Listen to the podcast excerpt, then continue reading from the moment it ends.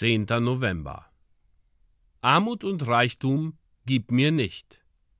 Sprüche Kapitel 30, Vers 8 Wenn du vor der Frage stehst, ob du dir eine ungewöhnlich große Birne kaufen sollst oder nicht, so lass es entweder bleiben oder mache dich auf eine Enttäuschung gefasst, denn die Birne ist wahrscheinlich wässrig und mehlig. Übermäßig große, unnatürlich getriebene Früchte haben nie den zarten Wohlgeschmack, der natürlich gewachsenen Früchten eigen ist.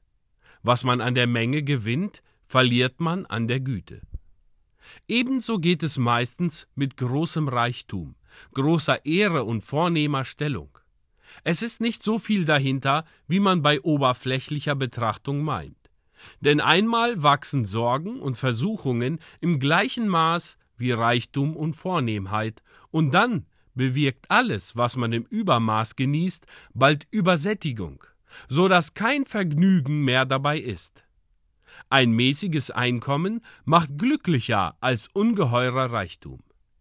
Die Achtung weniger erfreut mehr als die Huldigung der großen Menge. Das stille Wirken in bescheidenen Verhältnissen befriedigt mehr als eine hohe, glänzende Stellung. Genug schmeckt viel besser als zu viel.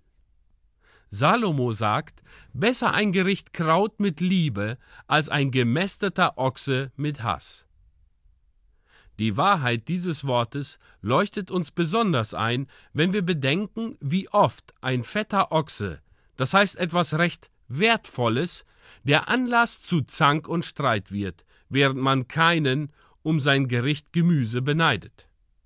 Wer mit Agur spricht, Armut und Reichtum gib mir nicht. Er wählt die kleinere, aber süßere Birne.